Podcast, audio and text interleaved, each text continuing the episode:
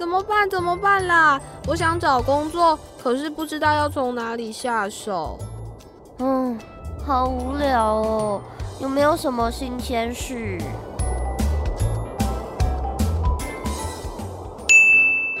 每周三晚上八点，Life 冷知知，带你了解各行各业的秘辛，解锁新奇的冷知识，温暖你的生活。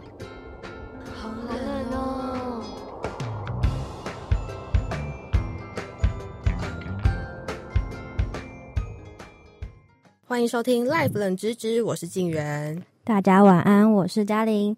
今天开始呢，是我们新的主题月啦。那接下来的四集呢，我们就会跟大家分享几个可能你蛮常听到，可是不太了解的职业。嗯，那接下来就是我们今天的小主题是：你了解自己吗？在节目当中，我们会分享关于我们人类心理状态或的新闻以及冷知识。那在最后一个单元，谁来取暖？我们邀请到了一位型男心理师来跟大家分享他的。工作经验谈哦，对，那我们就一起来期待今天的嘉宾。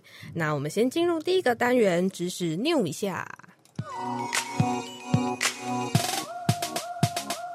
你好，我是记者芝芝，现在为您插播最新消息。知识 new 一下，把麦克风交给直播室的主持人喽。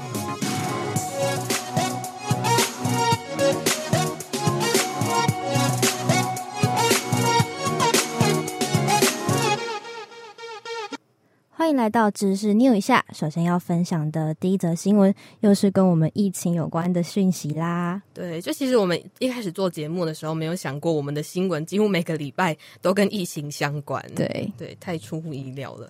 那就是在疫情开始没多久的时候呢，很多人除了口罩，还会跑去超市啊、卖场，就是抢购卫生纸。而且不只是台湾哦，你看一些国际的新闻，其实也会发现国外的卖场也有一样的状况，就是卫生纸架都是空的。但其实我记得抢购卫生纸的风潮是不是？不是只有这一次，嗯就是因为卫生纸不太会坏掉，那所以很多人可能就会想说买来也可以一直放着。对，而且你总有一天会用到。对，所以每次只要有一些什么风灾或是天灾，像是重大灾难之类的东西，民众就会很直觉性的要开始囤积卫生纸。只是以前可能是某部分的民众，那这次刚好就是全世界大部分的人都这么想。对，然后就有国外的大学教授说，这种抢购囤积的现象呢，其实很大一部分都是受到媒体的影响。嗯，之前因为之前就是有媒体说什么哦，武汉是全球卫生纸的制造重镇呐，然后结果就引发民众的心理恐慌，然后开始抢购卫生纸，就想说啊，我会不会没有卫生纸可以用要赶快买，赶快买。对，但其实这个抢购卫生纸的行为啊，对民众来说是一个。感觉比较不会多花钱的防灾行为，因为卫生纸买来它，反正它放着也不会坏，然后又可以放很久，而且总有一天我们一定用得到，嗯，所以也可以让自己觉得说，我好像为了这次的灾害或是天灾疫情啊，做了一些事情，你的心理上会比较好过，就有点像安慰自己已经有做到什么了的感觉。那我们刚刚有提到媒体嘛？因为媒体对我们的影响是真的很大，像我们平常追剧啊、听音乐啊，很多的活动其实就是跟媒体都脱不了关系。嗯，那我们就来说说人在追剧的时候几乎都会有的心理状态。好啊，那首先呢要讲的是关于我们常常一口气追很多集的这个状态。像我每一次有想要看的暗档偶像剧的时候，我几乎都是等全剧终或是它快要完结篇的时候。我才会开始看这一出戏。我也是这样，一定要等到就是它快完结，不然一周只看一集很痛苦。就是你看完这一集之后，你要看下一集，要等一个星期，就觉得哦天哪，我的地狱来了。对对，所以我就是喜欢看这短时间内看很多集的那种人。那这种把一部剧从头到尾一次看完的完整感，是可以给我们民众，就是人们很大的满足感跟愉悦感的。对，就我也是这种需要一次把它全部看完的人。那其实因为在追剧的时候啊，就是人大脑都会产生一种和上瘾有关系的多巴胺，嗯，所以你看剧的时候，你就会觉得很开心，然后有一种像上瘾，然后会忍不住一集接着一集看下去这样子。而且你有发现说，现在的影音串流平台，他们有一个自动播放的功能，就是很罪恶，像 Netflix 就是直接给你自动播放到最后啊。对。而且甚至会有一些是有那种跳跳过片头跟片尾的服务。对，所以有专家就认为说，我们人类在遇到还没有完结的故事的时候，会希望可以赶快看到最后得到解答。那所以这个自动播放的服务呢，就可以省下我们在犹豫要不要追下一集的时间。就是我们常常就想说，哎，现在已经凌晨两点了，我还要再看下一集吗？剩下两集？没有，有自动播放，它就会让你自动播放，就是五秒内它就自动帮你播下一集。那你犹豫的，你在想这个问题的同时，就已经剩下两秒，就会播下一集了。对，所以你就会看下去，反正就要播下一集了，就看吧。对对。那除了刚刚说的一次看到最后的完整感，还有大脑的多巴胺会让人忍不住想要一直看下去。嗯，还有一个就是超罪恶的自动播放功能之外呢，观众对于剧情中的角色认同，或者是说想要成为这个角色。也是吸引人继续追剧的原因，就是你可能会羡慕这个角色的生活过得非常完美，什么白富美还是高富帅之类的，就有点像让自己在做白日梦的感觉。然后就是暂时的脱离现实的世界。嗯，可是当我们追完剧之后，我们就要从虚拟的世界回到真实世界了。所以这个时候，我们通常会出现一种很空虚的感觉。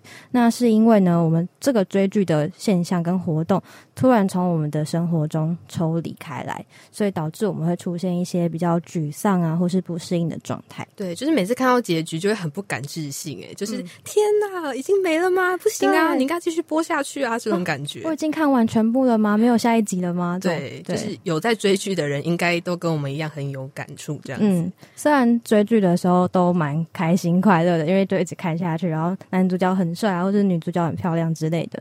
可是呢，要提醒各位听众，在追剧的时候要注意自己的身体状况哦。不要因为追剧熬夜啊，或者是一直看手机，让眼睛都坏掉了。不要拿健康来换短暂的快乐。是的，那我们接下来呢，就先来听一下去年很热门的偶像剧《我们与恶的距离》的主题曲，由林宥嘉所演唱的《别让我走远》等等，就进入下一个单元喽。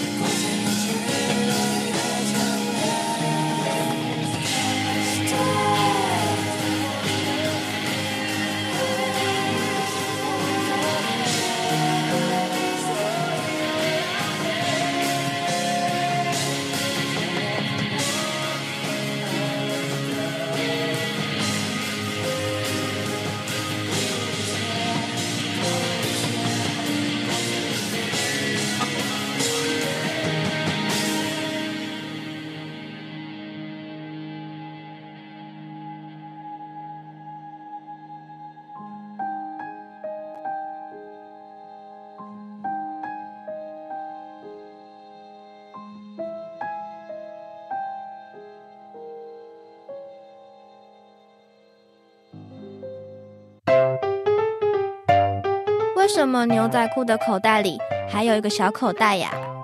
虾米，原来钻石不是我们想象中的那么有价值哦。哪一种狗的基因最像狼呢？你不知道的事，让你知道各种冷知识。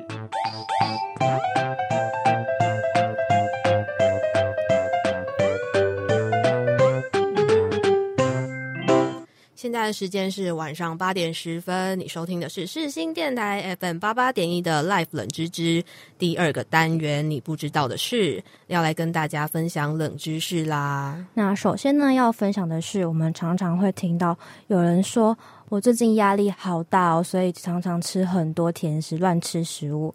但其实呢，他本来就有乱吃的习惯哦。对，就是很多人都会说，哦，我压力很大，然后就狂吃甜食啊，或者暴饮暴食之类的，然后有可能会疯狂购物，或者是买，就是买很多东西之类的。但其实这些事情呢，都只是人们原本的习惯，因为人在压力大的时候，其实你也没有心情去尝试新的事物，嗯，所以你就会一直做一些原本你就习惯的事情，因为就是不用动脑。很简单哦，对，所以其实啊，压力根本不会害我们有坏习惯。大部分的人都是已经先养成了这个坏习惯，再用压力去当借口。所以其实压力还蛮委屈的。对啊，压力好可怜哦。对，那在这边也要提醒大家，平常呢就可以养成好习惯是非常重要的。对，就是如果你可以把吃东西改成运动啊，或者是什么写书法、写对一些静态的活动的话，可能还蛮不错的。嗯，对。那下一个冷知识就是，人老了就会觉得时间越来越快。真的，就是我们现在是。大学四年级嘛，那对，有时候会觉得说，我好像前一阵子才刚读高中啊，才刚从高中毕业，对我怎么大一的事情还历历在目？哎，我怎么感觉好像就是在过没哦，就是在过两个月就要毕业了？对，就时间过得很快，感觉过得很快。那其实心理学就有研究证实说，随着年龄的越来越老，人们是真的会觉得时间流逝快了一点点。原因有很多，首先第一个原因呢，是因为小孩子的脑神经比较年轻，所以。他们处理视觉讯息的时候，那个速度啊，会比成人稍微再快了一点点。因此呢，在小孩子的眼中，这个世界其实是会稍微慢一点点。而且，其实因为在我们年纪还小的时候，就对这个世界还很陌生，你就觉得所有的事情都很有趣、很新鲜、很刺激，就是都第一次看到的感觉。但是你长大之后呢，就是对这些刺激就麻痹了，对，你就觉得啊，每天都差不多，今天跟昨天还不是一样，没什么特别的啊。而且你有时候会忘记你可能前天的晚餐吃了什么。对，就是就是每天都过得好像一模一样的生活，嗯，所以你就会觉得时间过得很快。那科学家就有建议说，就是想要让时间慢下来的各位听众朋友们，最好的方法呢，就是去学学新的东西啊，或是交新朋友，就是积极接触新的事物，让你这个生让你的生活有更多不一样的事情，然后你这样子会对生活有。一些热情，就是重新燃起热情。对，就你可能可以培养一些新的兴趣，这样子。对，虽然时间还是在流逝，可是你可能就比较不会有时间变快的错觉。对，那这个单元的最后呢，我们就来听到周杰伦的《时光机》。那歌曲之后呢，马上就进入我们的访谈单元，谁来取暖？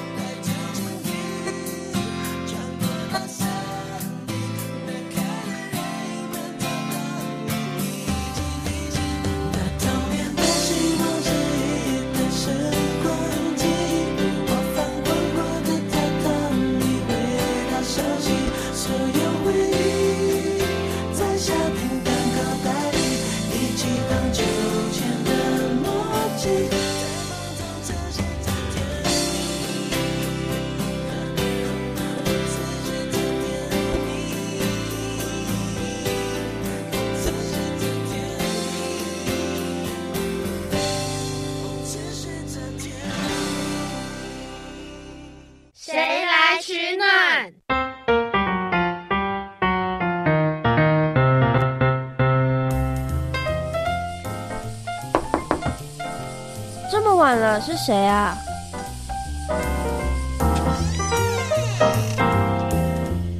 ？Hello，大家好，我是陈建竹，智商心理师。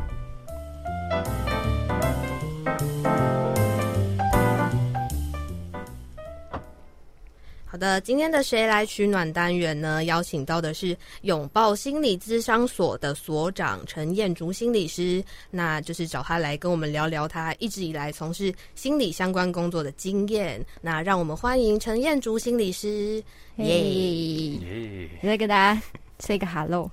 跟各位各位听众听众，现在他们在听你的声音。对，OK，大家好，好，心理师你好。那首先我们想要先问的是，就是我们知道大部分的民众对于心理师这个职业，他们的可能大家的认知是说会跟个案聊聊天啊，或是咨商辅导他们。那除了这份工作之外呢，你们还有什么其他的工作内容可以分享的吗？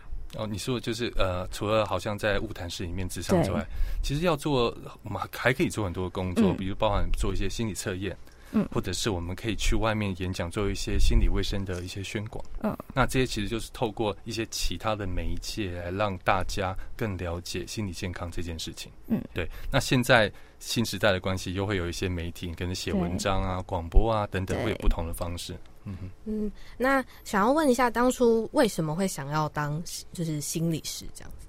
就是当当上心理师的一个契机。当摄影师契机，这个一讲可能会花两三天要讲。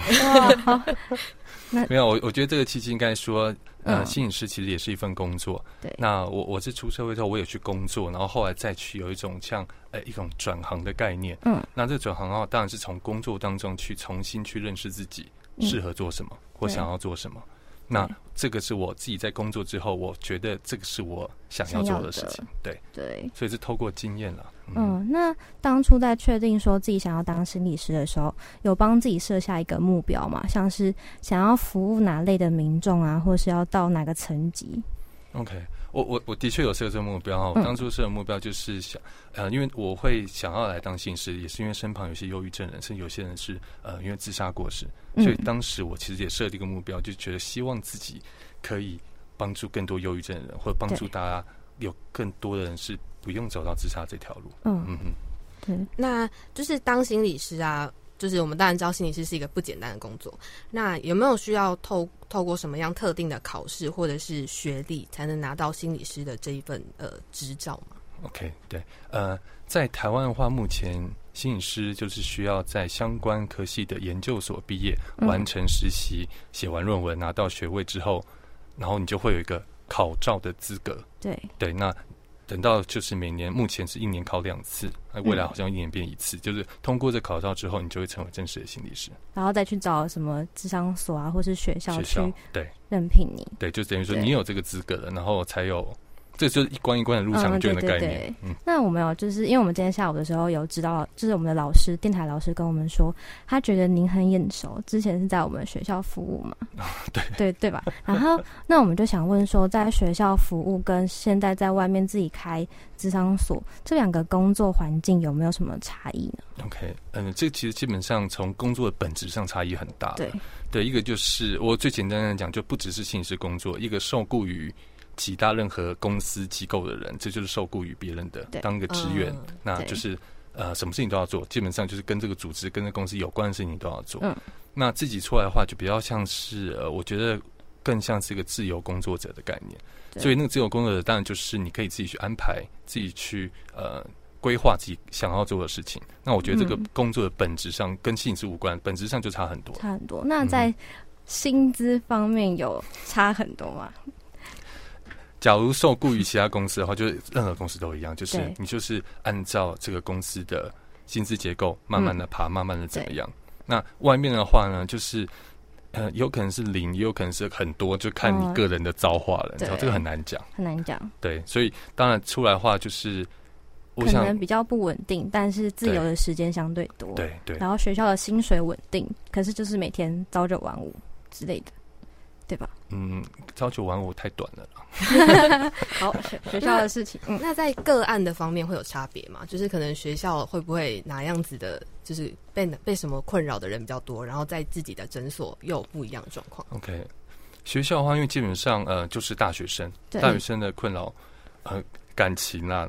课业压力，就期中考过后就会也会特别多。我觉得这是一个很正常，就是在大学里面会有的压力是这样状况。对，那在外面的话就比较五花八门一点。嗯，对，那个各种的，不过不出这几个啦，因为基本上会真正会来求助的人，他一定是累积了一段时间。对，那通常会有这样困扰的，不外乎真的就是一些压力。嗯，那从学校的课业压力变成职场的压力。对，然后从学校的一些情感问题，到了那边可能变成婚姻问题。我觉得这个其实是一个还蛮每个阶段的问题的类型，其实是有一些相似性的。嗯对，那在工作了大概七八年之后，因为我们刚好事先问了，在这个七八零年之下来，有没有觉得哪些部分是很辛苦的工作的环境？OK，哪个部分很辛苦？我觉得这很多人听到这个工作都会说。哇！你听这么多人在讲一些吐苦水，你自己怎么受得了？嗯，对我们这个工作上，就是呃，就像我们在外面职场说哈，大家付费来职场，不会来跟你特地付费来跟你讲一下开心的事情，对，不会有人这么说，也不会特地来跟你讲笑话，这不可能。所以我觉得那个辛苦的地方，反而是呃，要看个人。就是假如这件事情对你来说是个负担的话，嗯，或者你你没有办法去做一个平衡的话，那这件事会变得非常辛苦。那所以我会说这件事情是辛苦的，可是也要看你自己怎么去调试这件事情。只要能调试的话，我觉得这个辛苦是每个工作都有它辛苦的地方，应该这么说。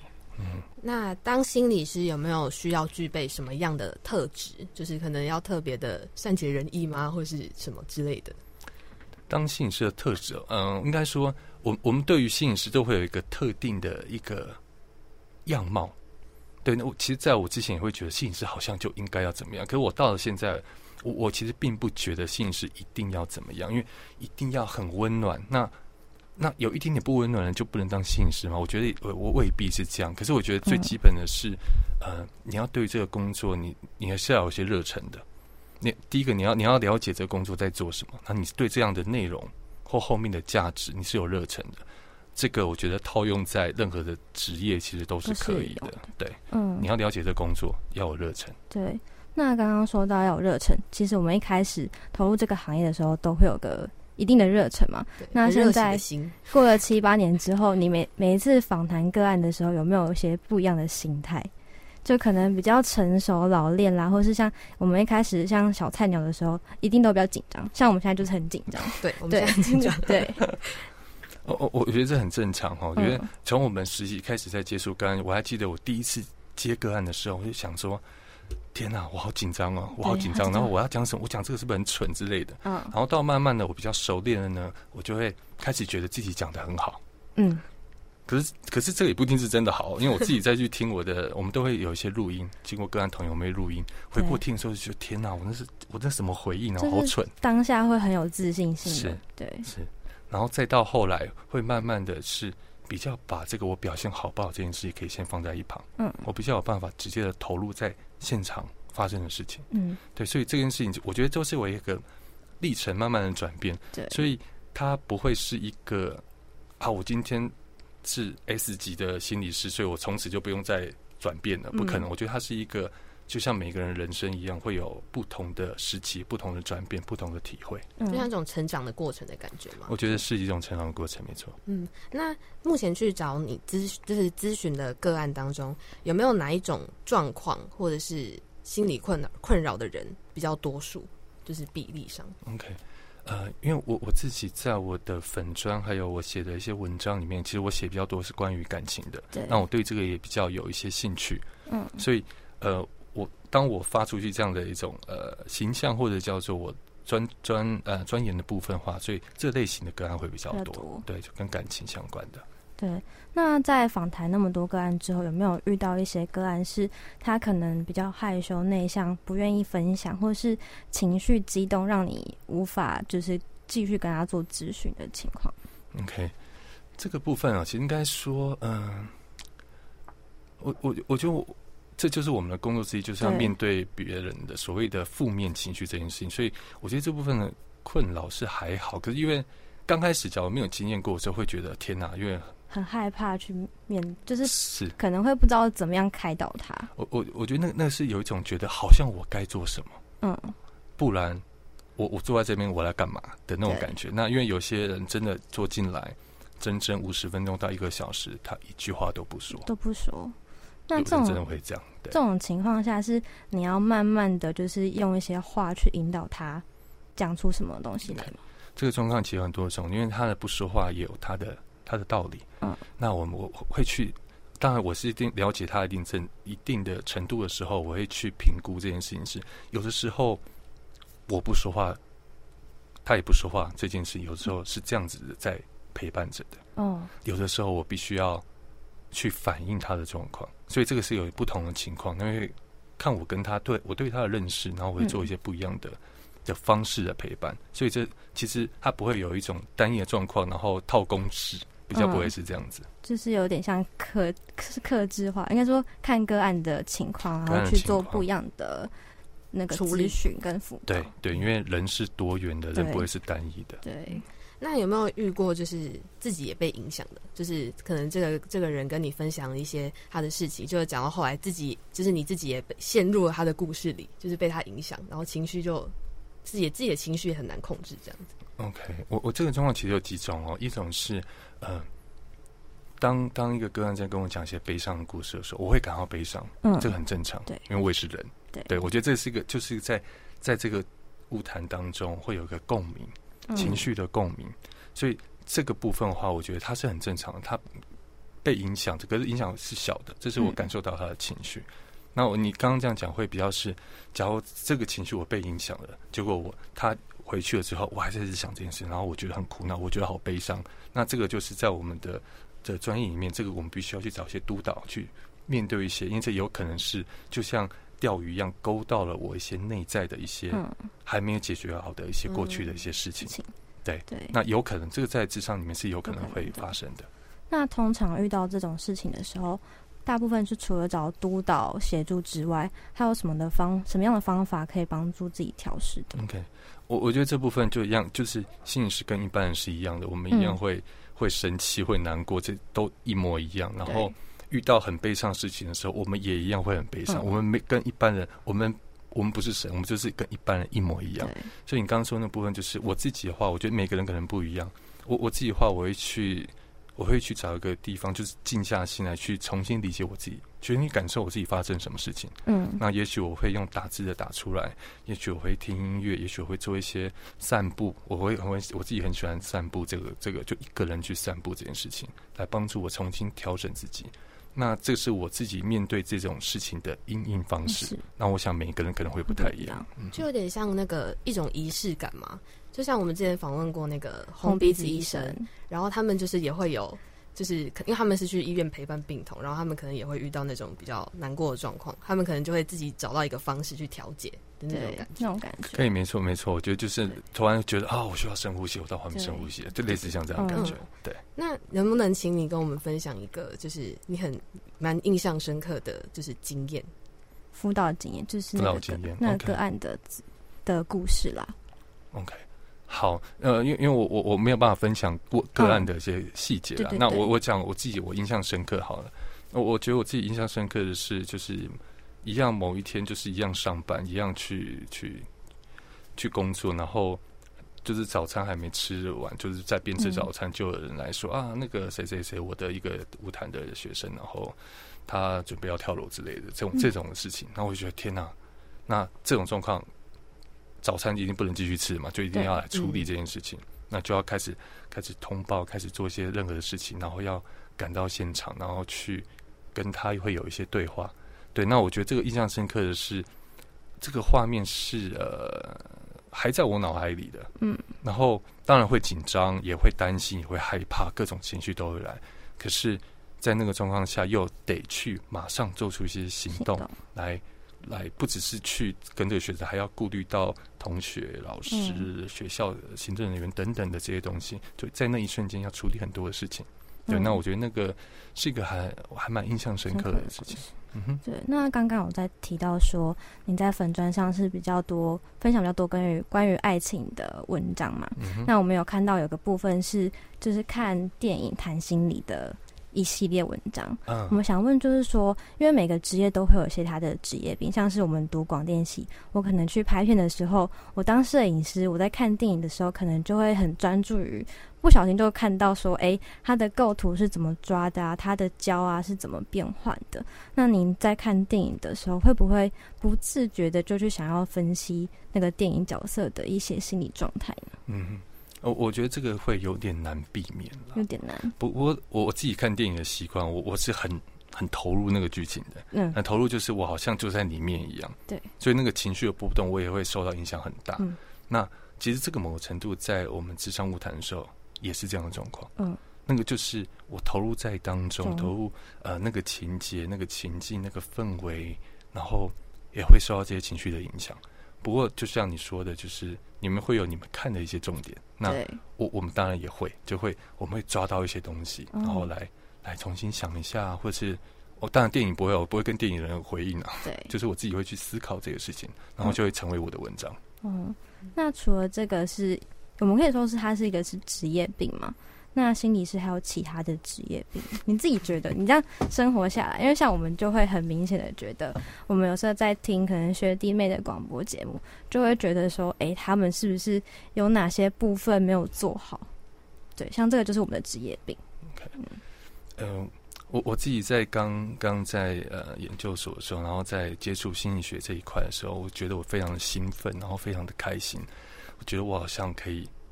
看懂别人，嗯，那就像有些人会误以为我们有看穿别人的超能力，我们一点都没有，好吗？对，对，我们不可能有这种能力。所以，我我的确你说的这种职业病，就是刚开始的时候，我的确会会好像在每件事情我都要找到一个背后的原因，嗯，对。可是渐渐的，我后来就会发现，哇，天啊天啊，我这样也太累了吧？那我朋友跟我讲话是不是都要很小心？所以，我后来就比较不会去用这样的方式去刻意的去做。嗯，对，不会刻意的去做这件事。我想，因为刻意去做的时候，你也会觉得有这个必要吗？对啊，很累啊。那就是你这份工作啊，有没有觉得最有成就感的地方？OK，最有成就感的地方啊，我我我自己想到呢，我觉得最有成就感的地方是，比如说，呃，就像我最近，我我收到一个多年前就是。辅导智商辅导的学生写给我的卡片，嗯，对，然后就感谢我，就是那段时间的陪伴。然后当初讲了什么，他还还有写一下。然后他现在也过得很好。然后当初不敢做的事情，他有做，现在在尝试，很努力的在做。嗯，我觉得这对我来说，就是这份工作背后最大的一个价值。价值，对，就是你一路这样看，然后陪他走一段时间，然后他可以到了。就一路这个时间线走到现在，他可以做到他当年做不到的事情。嗯，对。那我觉得这件事情就是这个工作，我看到我我对我觉得最有意义的地方，我我见证了看到人其实是有那个能力，对，去帮助自己过他自己想要过的生活。嗯，就是也有真的帮到他的感觉，这样子吗？嗯，我我我我我不敢这么说，因为呃，我们。的确陪他走一段一段路，嗯，可是就是那一段路，就那一段路，就是那段路。我们绝对不敢说，好像我们像上帝一样的，我们我们没有，我们只有陪他走那段路。然后这段路他可以持续的走，最主要还是在他，不是在我们。对，那我想好奇的想。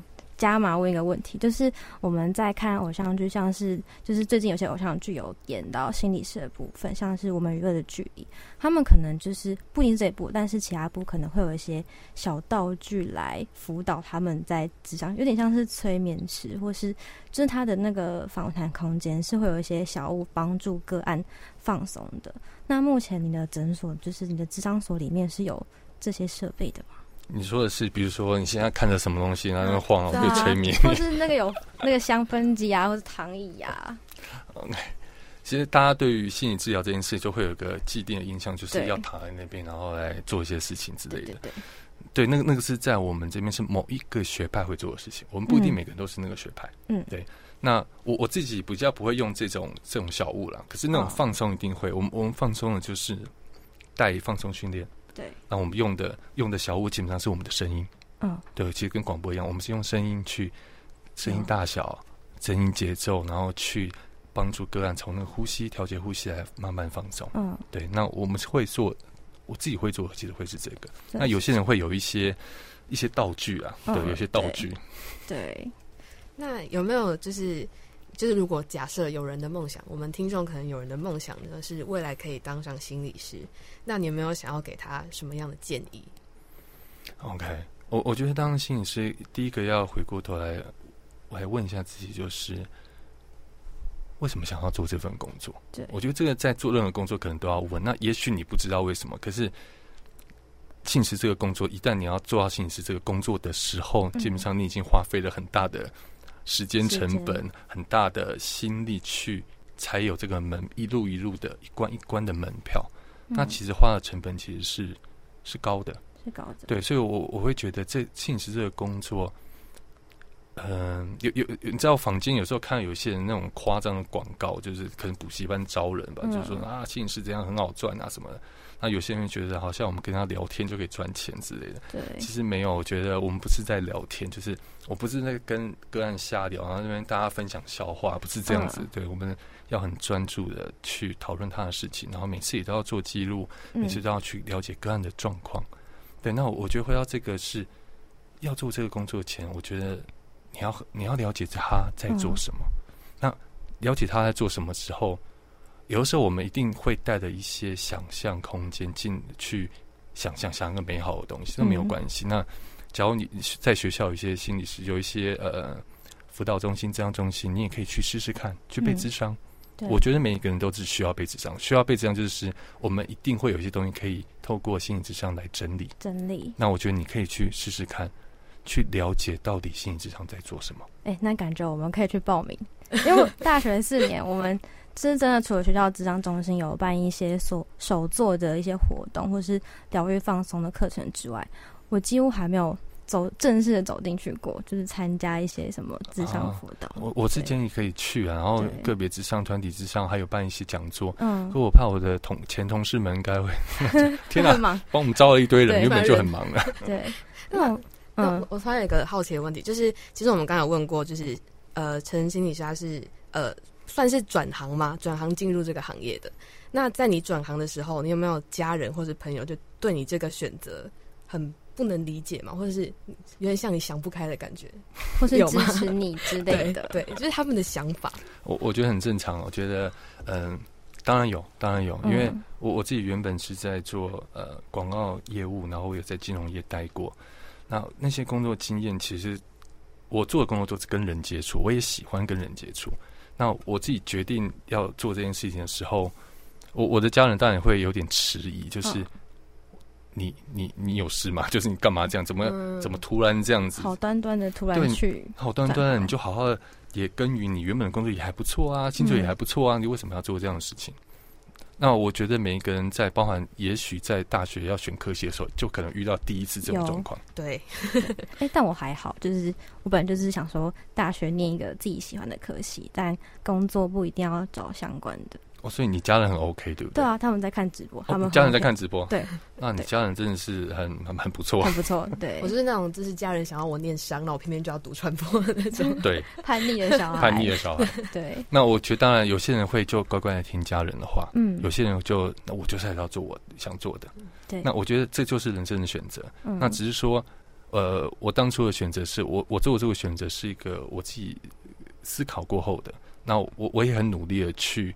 告诉家人说，我为什么要这么做？嗯，那我的规划是什么？我我跟他们说这个东西。对，我所以我觉得这个部分是到刚开始会疑惑，然后看后来渐渐的看到，哎，我不是在开玩笑，我不是只是啊工作一个倦怠，然后就去弄个东西逃避。我我我让他们知道我不是这样的时候，他们渐渐其实就越来越支持我。嗯，对，所以我觉得。这东西本来就这样，家人会在意是正常的，是正常，因为他们并并不理解，因为有时候我们自己都不理解我们自己的。对啊，就是从沟通的时候就展现出我有当心理师的天赋的，或者就我做这件事，我我不是开玩笑，我是有决心要好好做的那种感觉。对，那想问一下，因为现在因为疫情的关系，蛮多行业都有受到影响，像是婚礼录影业，就是很多婚礼都延期啦，或是很多店家都没办法正常营业。那心理咨商所目前有遇到这种情形？OK，这绝对会受到影响。对，那个受到影响是包含啊，大家可能会担心，就是要去一个地方，现在本来就会之前就会说有一些非必要的医疗行为要可以先暂时可以先停，那为了疫情。然后还有包含是我们，因为我们不只是在智商，我们还需要去做一些演讲。对，那演讲有的时候一两百个人，这就是叫做群聚了。对，很多人，所以会变成这样。可是现在当然因应疫情，会有很多的其他的方式，比如说现在演讲会变成是用线上啊，线上预录好啊，远端啊，各各种方式。对，不过我觉得这一定会受到影响。对，那去你智商所的，就是个案的年龄群有特别的。是哪一个阶段的人吗？OK，哦，我们自己拥抱性智商所，我们呃，像每个智商所会有不同的的客群，客群对不同的客群。我们自己设定本来就是在，也许在二十五到四十左右的的人，嗯，对。那我我们最主要的宗旨其实是希望可以成为一个桥梁，这个桥梁是把心理学相关的知识，然后当做这个桥梁给更多的一般民众，更多的一般更多的一般民众，对，因为。在通常在接触心理智商或心理知识的群众，就是同一区人。对，那我们会希望是可以，我们透过很多异业的结合，或者跟一些餐酒馆的合作，用不一样的形式，让那个受众会变得更更往外扩一点。对，这是我们的一个我们希望可以做到的。嗯哼，对。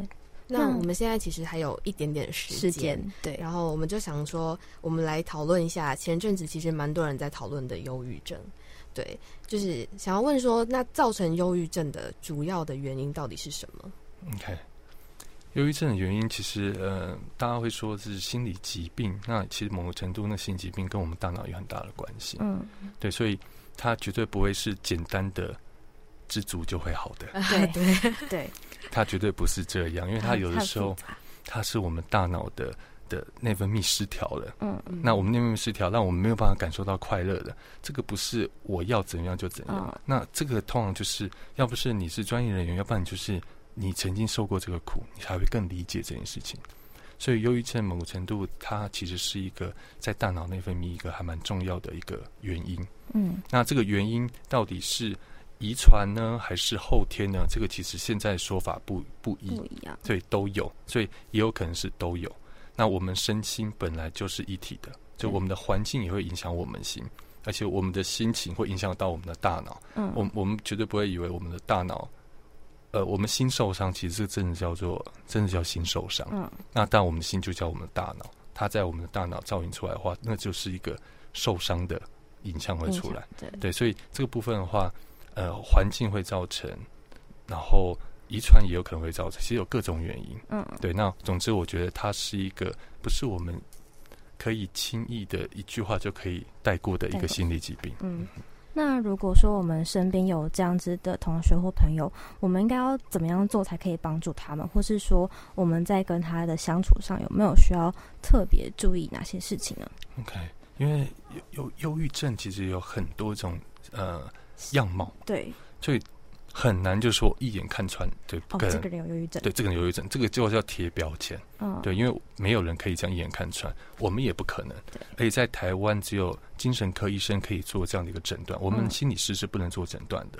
不过当然我们会知道一些判断的依据，所以我们会大概依稀的去了解他的状况，对，所以这遇到在平常我们遇到这样的状况的时候，我觉得还是建议就是交给专业人士。嗯，那我们可是不是说就是哎就把他推去，不是这样子，是你当然就可以陪他聊聊天，对，你可以鼓励他去学校治疗中心，鼓励他去一些呃医疗资源的地方去接受帮忙，都可以。任何的现在有一些付费的、免费的学校的，其实有很多的资源可以用，可以去。那这是我们可以推他去、鼓励他去的的部分。嗯，那当然在朋友或者家人的上的话，基本上最简单的其实就叫做陪伴。陪伴，多多关心他，或是就是关注他最近有没有特别的举动。对，就是关心的，关心有时候就是呃适度的关心就好，不要太多，对，他会吓到。对对对啊，不然有你知道我会这么说，就是有些人的关心起来蛮可怕的，嗯，就会问到底的那种，问到底，不然不然就会给一个他自己的人生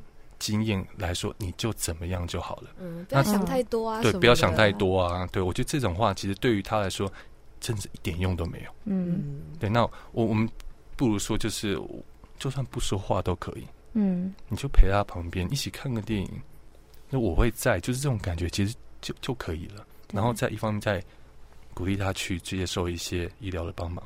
对，我觉得这两个部分。那他们有没有比较明显一点的症状？可能什么就是比较笑不出来啊，什么之类的，会有明显的一些特别症状。OK，嗯，基本上像忧郁症的话，有时候会有一个，我觉得明显症状叫做你你就是我我的设定就是你原本就认识这个人，嗯，那这个人原本他很喜欢，他喜欢嘻嘻哈哈，然后下课喜欢去买个鸡排吃，很开心。他现在脸色很沉重，然后你请他吃鸡排都不要吃。的时候，你就会觉得，哎，他跟平常不太一样，哎，就是他的个性突然转变成他原本很喜欢的事情，他都他都不去做了，或者他是整天都不来学校，他就只能待在家里，没有办法出门的时候，所以我们可能就要有一些警觉，我觉得称为警觉，就是，哎，他这是不是有怎么样了？对他是不是怎么？我们我们当然不会说，哎，他是不是忧郁症？不是，忧郁症不是不是一张标签，嗯嗯，是一个我们去理解别人、关心别人的一个。一个知识，嗯，对，我们可以去，假如有刚刚那样的状况的时候，我们可以去关心一下，关心他，他是不是怎么了？对，那忧郁症是一定要依赖药物来控制他的吗？还是说有别的方式可以让他好转？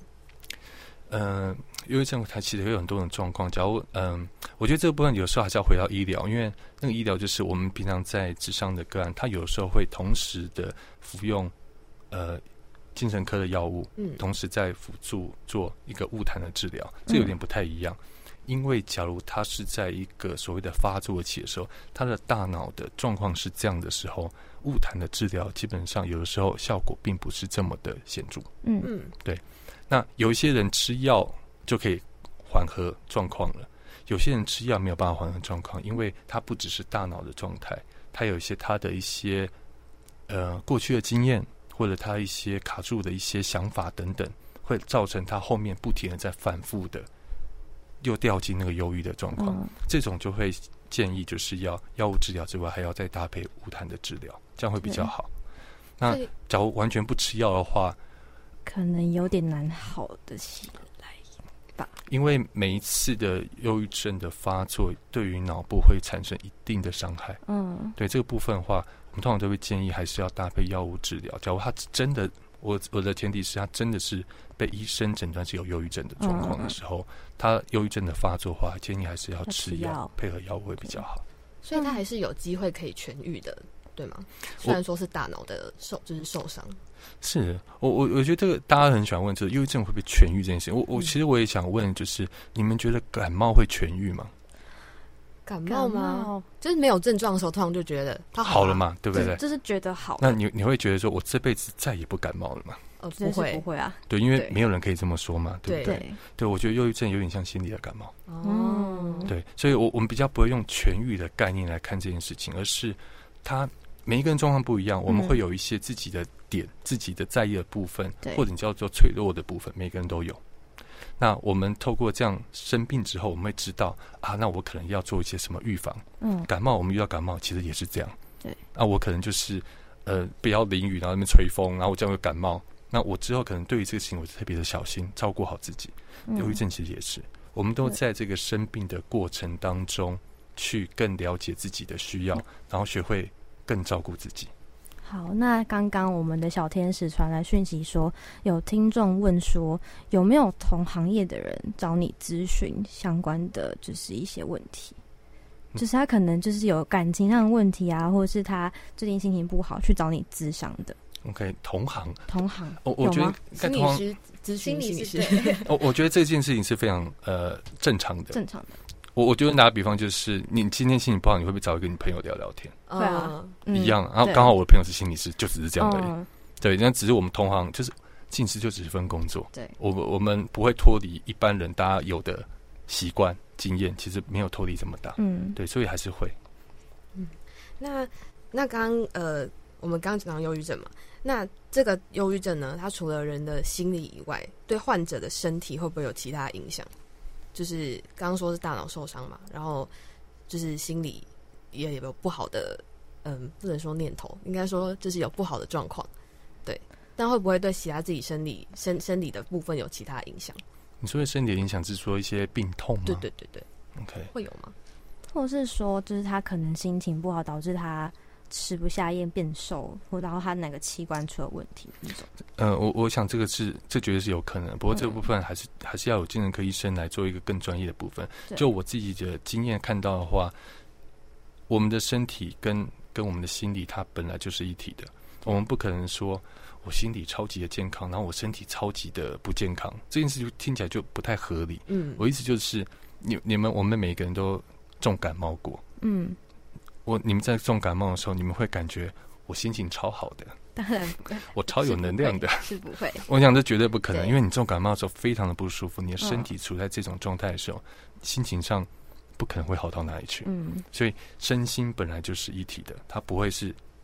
两个部分啊，我就照顾好身体就好，心理我不管它，就不太可能，它是会互相交互影响的。嗯，那因为我们节目的时间也差不多，想要最后请我们的陈彦祖心理师帮我们再总结一下，说你觉得心理师这份工作的约那个优点跟缺点？OK。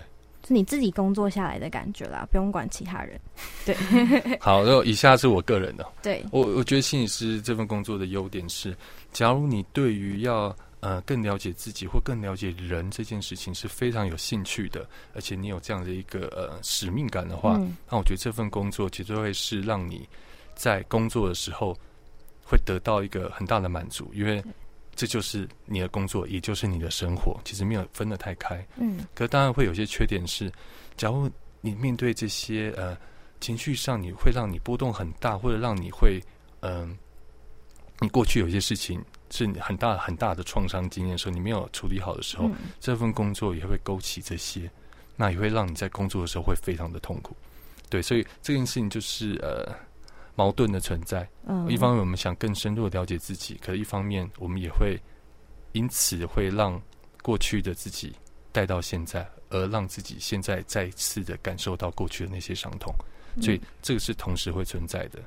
就是只要你你认知好这件事情，就是一个这个工作的就会遇到的事情，这叫一个呃这份工作的 common sense，就是会遇到这件事情的时候，那我觉得你觉得 OK 的话，那我觉得。就来吧，就做吧，嗯，就做吧。对，那因为节目时间有限的关系，所以如果听众们有问题想问的话，你刚好也在看我们粉砖上的直播的话，可以留言问问题。我们在我们整个节目直播结束之后，会用粉砖的影像直播来回答你们的问题。那节目的最后呢，我们有请陈彦祖心理师帮我们点播了一首歌，然后他点的是一九七六的方向感。那想问一下，说点这首歌有什么特别的用意吗？OK，因为那时候有问说一首歌怎么可以代表那些心情。我我自己很喜欢这个乐团，我也很喜欢这首歌了。因为我觉得这首歌某种程度就是呃我自己人生在做的事情，我一直在找我人生的方向感。嗯，然后里面的歌词我觉得非常符合。我一路以来的一些心路历程。对，我觉得应该蛮多人都要找方向感，尤其像我们现在大学四年级要毕业的时候，非常需要方向感。很多人都还没有方向感，对，就是不知道之后毕业之后要干嘛。对，就先走吧。对，嗯，那节目的最后呢，我们就来听到这个一九七六的方向感。那今天谢谢陈彦竹心理师来到我们节目，谢谢，谢谢大家，谢谢，谢谢大家，拜拜，大家拜拜。